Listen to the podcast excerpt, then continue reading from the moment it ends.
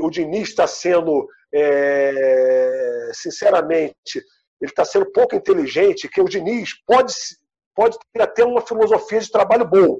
Bom, a mudança, cara novo, ideias novas, mas no São Paulo, na minha opinião, não encaixou. Ele pode sair de São Paulo hoje, vir para o Fluminense e é campeão brasileiro. Pode, mas no São Paulo, o trabalho do Diniz não encaixou.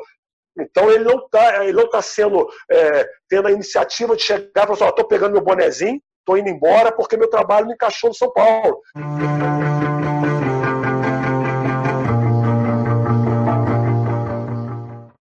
O Vamos para o Jogo recebe hoje um ex-goleiro que começou carreira no Flamengo. Ele também defendeu as cores do São Paulo, do Vitória, da Portuguesa, do Santos e do Botafogo. E vestiu a camisa da Seleção Brasileira Sub-20. Campeão pelo São Paulo da Libertadores de 2005, o Vamos para o Jogo recebe hoje Roger Noronha. Roger, a gente está muito feliz de ter você aqui, viu? Muito obrigado por ter aceito o convite. Isso, Carol, vamos pro jogo, estamos aí para jogar, velho. É prazer estar com você aqui, é um prazer imenso, ainda mais falando, né, que eu sei que muitas coisas vão ser faladas sobre São Paulo, meu tricolor, onde eu fiquei nos 18 anos de carreira, foram nove anos dentro do Morumbi, então, assim, é um prazer muito grande estar revivendo e estar falando um pouco dessa trajetória, dessa minha carreira aí, então é muito especial. A gente com certeza vai falar muito do São Paulo, mas eu ainda queria voltar um pouquinho lá no começo e falar um pouco sobre o Flamengo. É, a sua chegada no Flamengo é uma história muito curiosa, né? É uma história que é um pouco diferente daquilo que a gente já está acostumado de ir, fazer a peneira. Eu queria que você contasse para a gente é, como que surgiu essa oportunidade de, de ir jogar no Flamengo. É, na realidade, né, tem, uma, tem uma coisa muito curiosa, né? Porque minha família aqui, é, por incrível que pareça, hein, aqui no interior, em Cantagalo, é, grande parte da minha família é vascaína. Meu avô, inclusive, meu falecido avô Jório, ele foi um goleiro da família, vascaíno, assim, doente, e fizeram dois amistosos aqui, tinha muito. É, São Paulo não tem muito essa tradição, mas aqui, é, é na, naquela época, né, infelizmente se perdeu agora, tinha muito assim, trazer os times grandes para jogar no interior, para fazer jogo beneficente, para fazer, é, para até ver também alguns jogadores que estavam se destacando aqui na região, e fizeram, e teve um acidente aqui de caminhão, que uma criança, Fabiola, foi atropelada pelo caminhão e estava com um processo de a gente arrecadar dinheiro para ela passar por cirurgia. E convidaram o infantil do Vasco e o infantil do Flamengo, que hoje não é nada mais infantil juvenil, hoje é sub-20, sub-13, sub-12. Então vieram, a primeira semana veio o Vasco. E eu já estava, Carol, todo uniformizado no campo, e existe aquela coisa assim, de falar assim, olha, é, para o treinador, o treinador do Vasco, treinador do Flamengo, para o diretor, fala assim, ó, fica de olho no goleiro, fica de olho no centroavante, que esses caras se destacam aqui, são muito bons. Então já tinham me indicado para o Vasco, pessoal da diretoria do Vasco ficar de olho no goleiro, que seria eu, no caso sou eu, era eu. Então, assim, antes de começar o jogo, eu todo uniformizado, meu avô na arquibancada, quando o time do Vasco entrou em campo, pô, eu era pequenininho, magrinho aqui da cidade, o time do Vasco, tudo tomando sustagem, tudo forte pra caramba, meu avô me tirou do jogo, cara. Falou, não, não vai jogar não, vai machucar meu neto, tire ele do jogo, tire ele do jogo.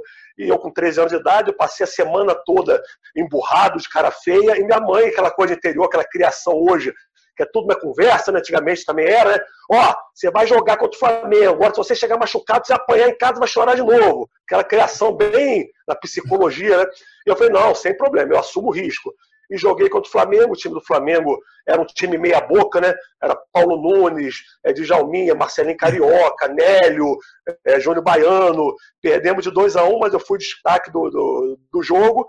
E na terça-feira, o jogo foi no domingo, na terça-feira já estava na, na Gávea assinando o contrato de gaveta, que na época chamava contrato de gaveta, né? E fui para o Flamengo. Então, assim, a família depois é, ficou meio. Caramba, era para ele ter ido para o Vasco. Se deixasse ele jogar, ele estaria no Vasco. Então a família ficou meio revoltada de não ter deixado meu avô não ter deixado jogar no Vasco, contra o Vasco. Ô, ô Roger, é, vou adiantar um pouco na sua carreira, né? Falar um pouco agora do, do São Paulo. É, você, como você disse no, no começo, né, da, é, do programa, você ficou nove anos no, no Morumbi, né? Muitos, muitos anos no São Paulo e durante esse período você foi reserva do, do Rogério Ceni, né? Assim como o próprio Rogério também por muito tempo foi reserva do Zete e o Bosco, né? Depois acabou ficando por muito tempo é, reserva do, do Rogério e no final da carreira do Rogério é, a gente teve o Denis, né? E o Denis, já numa época de redes sociais tal, que a mulher dele fez um comentário lá de que o Rogério não deixava os goleiros reservas, né? Atuarem. Eu queria saber é, é, de você, se você fosse reserva do, do Rogério nesses tempos atuais, né? De 2010 para cá, você acha que a sua paciência seria um pouco diferente, até por essa questão de redes sociais também? Como que seria o Roger nessa situação? Olha, primeiro deixa eu aproveitar, né? Para fazer um jabá aqui, né? Ontem no jogo a gente comentou sobre isso, né? Porque ontem no, eu estou com um programa para quem puder acompanhar toda segunda às, às 20 horas, aproveitar o jabá, a audiência de vocês, é, na Digital Esporte, né? Goleiros na Resenha. E ontem eu levei três goleiros, né? Era eu e mais dois. É o Flávio também, que, que, que foi reserva lá, que estava no Mundial, que era o terceiro goleiro no, no Mundial no Japão, em 2005. E, e, e levei o Marcos Bonechini, que foi reserva do Zete também, durante muito tempo, que estava no Mundial também. E a conversa foi exatamente sobre isso. Falei, caramba, nós ficamos na reserva do Rogério, um do Zete, o Marcos do Zete, eu do Rogério. Na realidade, assim, é, eu, eu, particularmente falando, cara, é, o São Paulo estava muito feliz no São Paulo.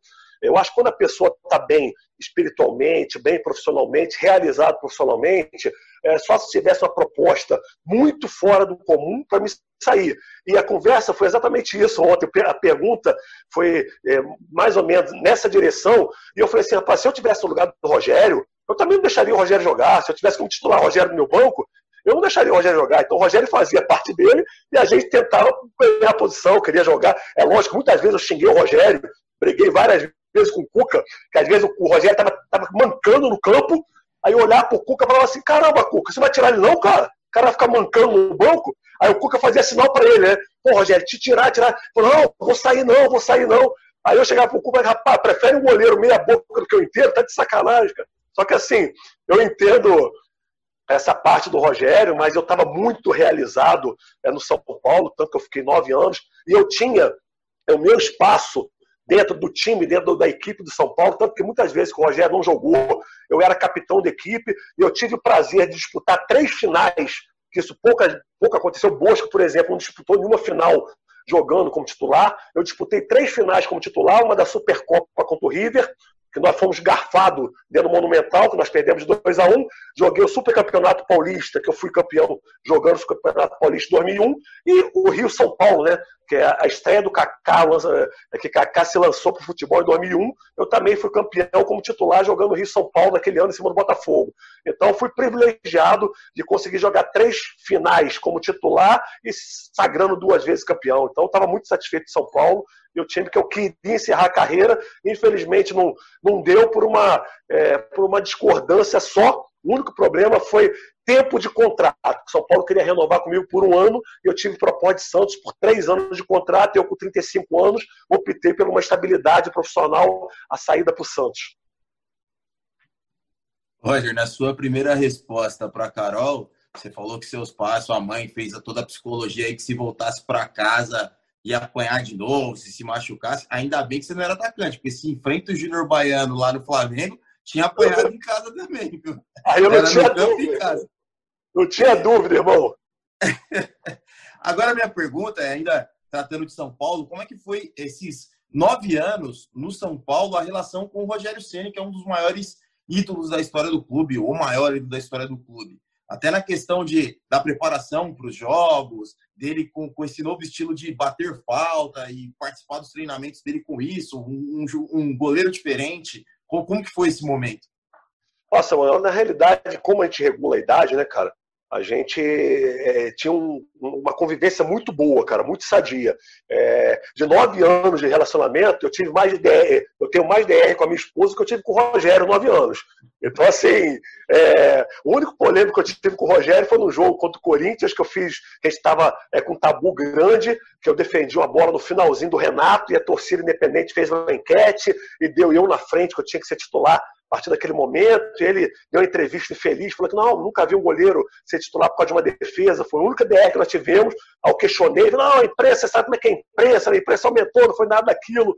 Mas, enfim, a convivência era muito legal, tanto que tem é, fatos curiosos que, por, quando o Rogério tinha uma falha, ou que. É, porque, para mim, o Rogério foi o goleiro mais regular que eu conheci na minha vida. Um cara que jogou mais de 1.300 jogos pelo time e eu pergunto para qualquer torcedor de São Paulo, qualquer torcedor adversário, assim, me fala 10 frangos do Rogério.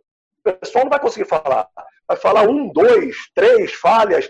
Então, assim, era um goleiro muito regular. Mas quando tinha algum tipo de falha, é, o Rogério chegava, em vez de ele falar com o treinador de goleiro, o Rogério perguntava para mim. A gente sentava na bola antes do treino, antes do aquecimento, e ele ficava assim, Roger, o que, que você acha, cara? Eu devia ter saído naquela bola, né? Pô, eu acho que eu me precipitei, né?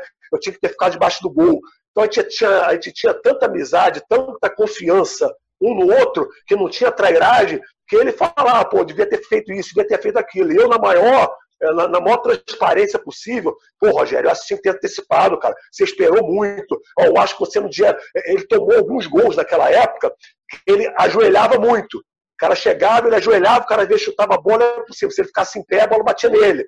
Então, eu fui um dos caras assim, pô, Rogério, você está ajoelhando muito. Então, ele ouvia as críticas de uma maneira pô, muito natural, que ele sabia que eram críticas construtivas, que é para tentar aprimorar, como eu também, no treinamento, trocava dúvida com ele. Então, nosso relacionamento era muito legal, cara. A única coisa é que ele era muito pão duro, né? quer dizer, até hoje, né? Que ele esperava entrar na, nas lojinhas de conveniência do aeroporto lá, ficava dando autógrafo, tirava foto, que a gente dividia o quarto nas viagens. E depois que eu comprava a revista Quatro Rodas, comprava aquela outra revista aí, que não posso falar, aquelas meio mais picantes um pouquinho, depois que eu estava saindo, ele, pô, você comprou a Quatro Rodas, comprou, pô, eu ia comprar também. Não ia nada, mas você não gasta dinheiro, cara. Tal. Então era o único problema que a gente tinha, mas o resto era tranquilo.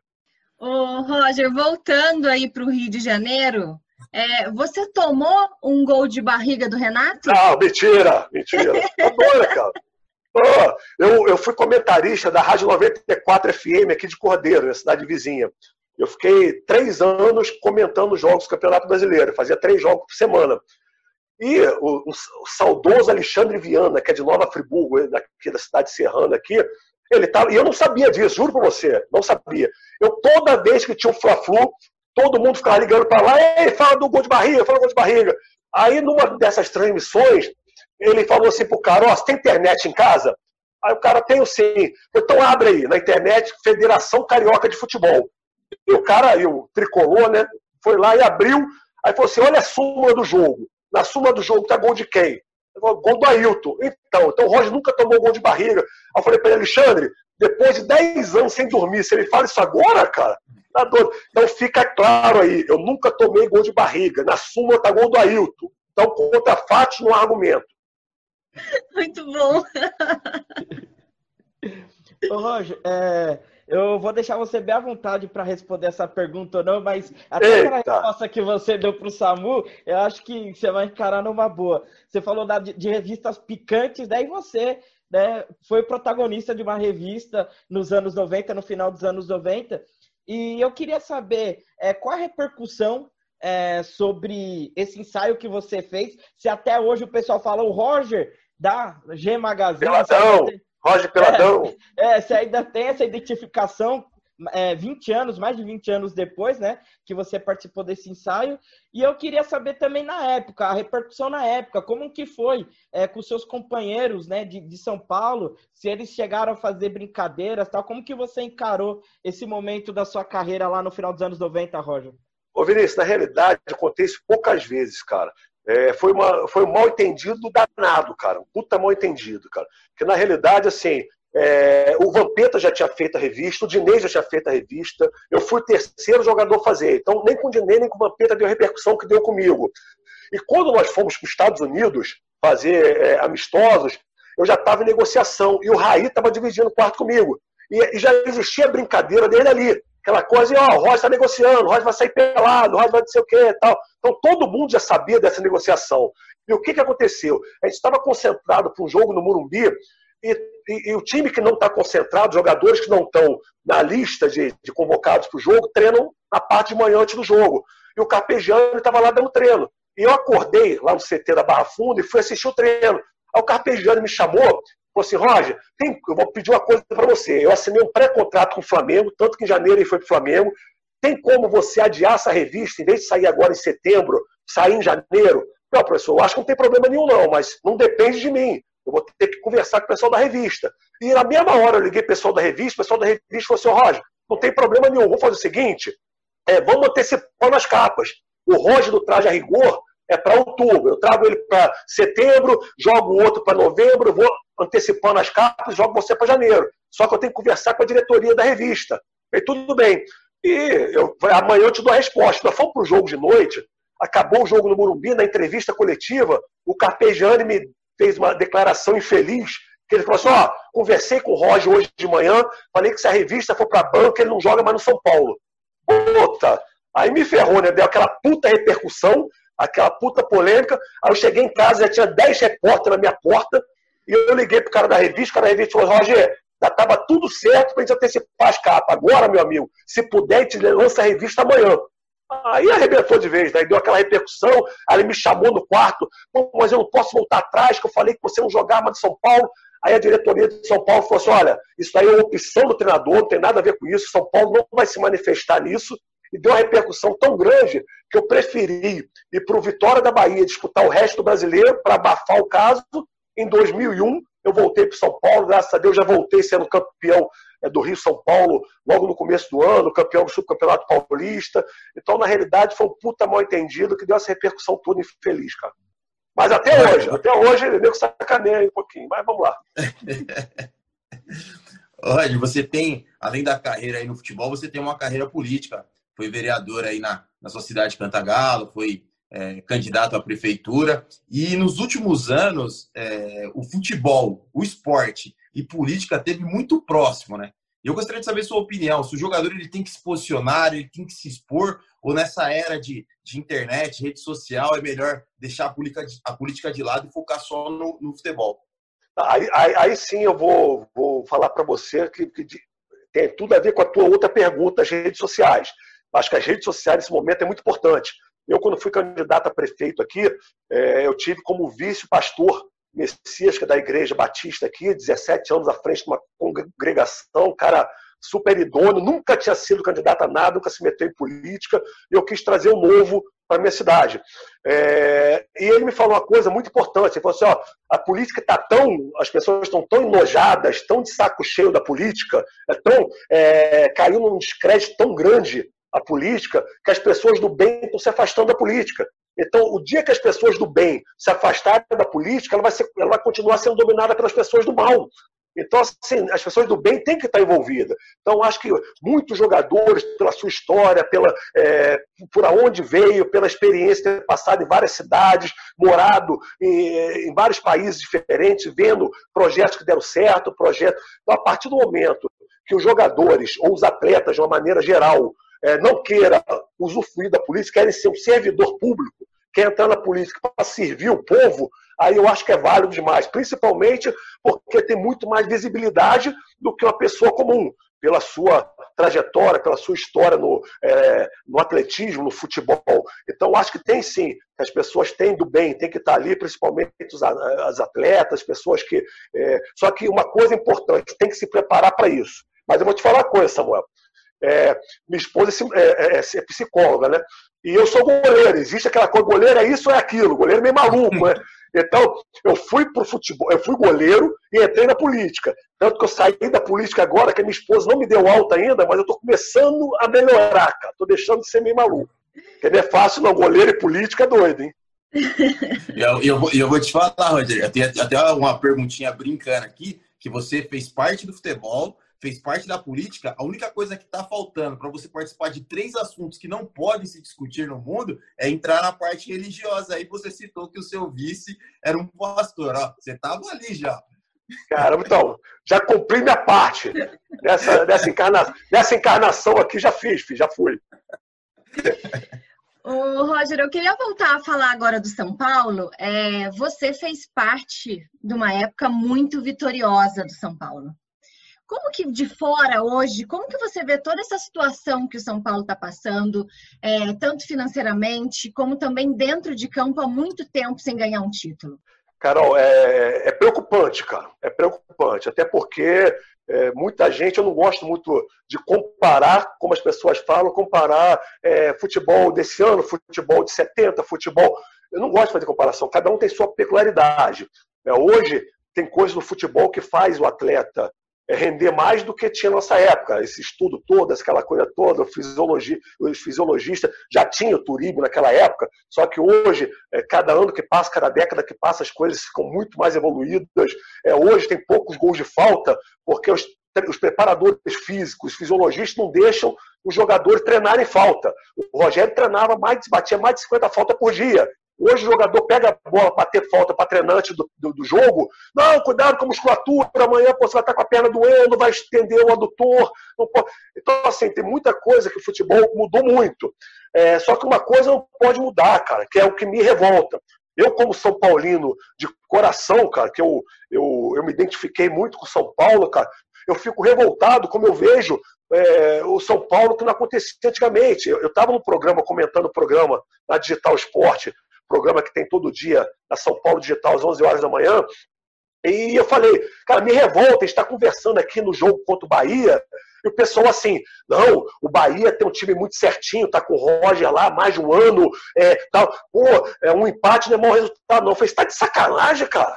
São Paulo pensando em empatar com o Bahia em Murumbi, cara. A gente, quando ia pro jogo, modéstia à parte, com todo respeito ao, São Paulo, ao Curitiba, é, é, qualquer outro Atlético Goianiense, mas a gente ia no ônibus pro, do, do, do, da Barra Funda até o Morumbi, mas, meu amigo, olha só, os caras pegarem na bola, tem que ter dois, três em cima, e os caras não podem respirar, e vão para dentro dos caras, e vamos que vamos. E era assim, cara. Quando os caras tentavam sair jogando, a gente já estava ganhando de 2 a 0 3 a 0 Então, assim, a gente impunha o respeito. Hoje você vê jogador de São Paulo, e o Vanderlei Luxemburgo foi meu treinador durante cinco anos, e o Vanderlei falou: Olha, eu nunca vi, isso aí eu falo para você, Carol, eu nunca vi. O time, a torcida, a, a, a torcida entende muito de futebol, cara. A torcida é, é muito inteligente, cara. Você é, pode, eu já saí de campo com derrota mas quando a torcida vê que o time se entregou, pô, você perde um gol e você fica com raiva de perder aquele gol, o goleiro tem uma falha, o goleiro fica revoltado e o, e, e, e o time inteiro sai de campo extenuado, é, suado, com o uniforme todo sujo, eu já saí de campo aplaudido, já saí de campo ganhando o jogo vaiado. Então eu vejo jogadores de São Paulo hoje não sofrer o jogo. É, perdeu o gol, perdeu. Ah, não quero dar entrevista. Empatamos, empatamos, tá bom, no próximo a gente se acerta. Não, cara. O cara tem que ficar revoltado de empatar com o Bahia em casa, tem que ficar revoltado de perder o jogo. Então, eu acho que falta um pouco mais de sentimento, coisa que não podia faltar, porque a maioria dos jogadores vieram da base de São Paulo. Então, o sangue tricolor tinha que estar na veia. Cara, São Paulo tem uma história muito bonita, muito grande, para estar tá vivendo essa decadência que está. Aí vem, aí tu pode discutir aqui, se tiver outra, outra live, outra conversa, pode ficar meia hora discutindo outro assunto. A diretoria tem parcela? Tem. Mas Pô, muitas vezes no Flamengo, muitas vezes em tudo quanto é time que eu passei, esquece diretoria. Dentro de campo, a gente que tem que resolver. E tinha que resolver, cara. Então eu fico muito triste que hoje todo mundo mistura diretoria com um treinador, com um jogador, cara. Ô, ô Roger, a gente já falou aí sobre vários assuntos, né? E ainda tem assunto novo para falar com você que atualmente aí você está participando de uma campanha, né, de uma ação social de arrecadação de, de fundos para um, uma criança, se eu não me engano, mora em Guarulhos, né? É Luiz Otávio o nome da criança, se eu não me engano. Exatamente. Eu queria que você falasse, eu queria que você falasse um pouco dessa ação. Inclusive, eu já tive a oportunidade de entrevistar, eu já trabalhei em Guarulhos, né? Já tive a oportunidade de entrevistar o pai do, do, do Otávio. E eu queria que você falasse um pouco dessa ação também para o pessoal conhecer e quem se interessar até participar também, colaborar com essa campanha. Olha, Vinícius, é uma, é uma ação muito nobre, cara. É uma, é uma ação pela vida, né? A gente está correndo pelo tempo e para salvar a vida do Luiz Otávio. Luiz Otávio sofre de AME tipo 1, que é a mais rara que tem, a mais complexa. Ele tem até os dois anos de idade para poder passar pelo tratamento. O tratamento custa mais de 9 milhões de reais, porque é em dólar. É, arrecadou até agora cerca de 2 milhões. Então, assim, nós estamos muito longe ainda de alcançar o objetivo. É, tem várias maneiras de você estar tá ajudando, não é só questão de doação. Na página do Luiz Otávio, que a página dele é arroba ame Luiz Otávio, arroba ame Luiz Otávio. Nós temos rifa, é, nós temos vaquinha do Tavinho, nós temos produtos do Tavinho para vender, o Falcão, o Neymar, o Neto, o Donos da Bola já deu essa semana uma bola para a gente sortear, fazer uma rifa. Então nós temos várias ações de tudo quanto é tipo. Inclusive eu lancei uma ação no programa Boleiros na Resenha, que é esse programa meu de segunda-feira, um desafio com o time de várzea de São Paulo, do Brasil todo, que eu vou montar um time para jogar com um time que conseguia arrecadar mais dinheiro para a campanha do Tavinho. Então tem tudo na página dele, na minha página também, que é arroba Roger J. Noronha, é, também tem como que esse desafio, é, vão ganhar jogos de camisa personalizado. Então, assim, é uma ação muito bonita. Nós estamos correndo contra o tempo e pedindo tudo quanto é forma de ajuda. Às vezes você não pode ajudar financeiramente, mas você pode compartilhar é, é, a ação dele na tua página e você acaba chegando alguém que às vezes estava querendo ajudar e não sabia como ajudar. Então, não pode ajudar com depósito, doando, mas pode ajudar compartilhando para que a gente chegue em tudo quanto é lugar. Graças a Deus, o Mancuso, eu entrevistei o Mancuso no meu programa, Mancuso compartilhou, já chegou no Maradona, estamos é, pedindo Maradona para fazer também é, um videozinho para mandar. Então, assim, nós estamos alcançando o Brasil e o mundo e todos juntos somos mais fortes. Eu acho que se a gente abraçar essa causa, a gente consegue fazer o Luiz Otávio ser a primeira criança no Brasil a conseguir o valor para passar por esse tratamento. Fala galera do bem, eu, ex-goleiro Roger, estou passando aqui para dar uma ótima notícia. Essa semana tão abençoada. Na terça-feira tivemos a notícia que o Anjo Tavinho conseguiu tão sonhado medicamento. Tenho certeza que a partir de agora vai ser vida nova para ele, para toda a família mas eu acho que o nosso dever, nosso compromisso não acaba por aqui. Tem muita gente ainda precisando da gente e vamos abraçar outras campanhas e procurar ajudar mais pessoas, mais crianças, tá? Beijo a todos, feliz demais. Roger, eu queria saber o seu melhor e pior momento na carreira. E também que você falasse um pouquinho da participação no, no Legends Cup o ano passado, que você foi convidado, goleiro de São Paulo, acho que o reconhecimento mostra, já está aí, né? De você ser chamado para esse jogo de lendas. Eu queria que você falasse um pouquinho também. Ó, é, ponto negativo, eu vou falar, cara, que assim, eu tive que ter uma superação do caramba, Samuel. Eu tomei um gol do Raudinei em 94 no Bavi, aos 43 do segundo tempo, culpa do João Marcelo, zagueiro que saiu com cãibra e ele fez o gol nas costas do João Marcelo. Fala, Roger. Tudo bem? Raudinei que tá falando. É um prazer estar, tá, meu, podendo te mandar essa mensagem, cara. Eu vi um vídeo seu falando de mim, do gol de 94. Assim, velho, para mim é... foi um momento inesquecível, tá? De fazer um gol aos 46 do segundo tempo, de conseguir aquele título, especialmente, cara, em cima de você, que era um baita goleiro, cara, um grande goleiro, tá? Um respeito enorme por você e realmente aconteceu daquela maneira, né? Naquele momento eu fui mais feliz, mas um grande abraço, meu irmão. Fica bem aí, tá? Se cuida e tamo junto, tá bom? Um grande abraço. Em 95 foi esse gol do Ailton, 95. E eu, assim, pô, nas duas finais que eu disputei, cara, tomei gol, cara, vou ficar marcado tal. Então, graças a Deus eu consegui em 96 é, o título invicto com o Flamengo, né, primeiro título Romário no Flamengo, campeão invicto, goleiro menos vazado da competição. Então isso mostrou que o futebol é uma das poucas profissões que você consegue é, recuperar, às vezes, é, um jogo, um ano depois, a tua situação. Então os piores momentos foram esses, a final do Bavi em 94, o final do gol do Ailton em 95, e, e eu cito três melhores momentos, cara. É, esse campeonato invicto, que para mim, moleque novo, começando a carreira, foi importantíssimo. Foi a minha volta do São Paulo, no Rio São Paulo, que eu ganhei. A Libertadores, sem dúvida, que está a medalha aqui, ó. A medalha aqui da Libertadores aqui em casa. A medalha aqui em casa da Libertadores, de 2005. E a Carol não falou, ela contou minha trajetória toda, mas não falou, mas foi pouco divulgado na realidade. Eu fui convocado para a reserva de Tafarel é, na seleção profissional com, com 20, 19 anos. Eu fui é, no amistoso em País de Gales.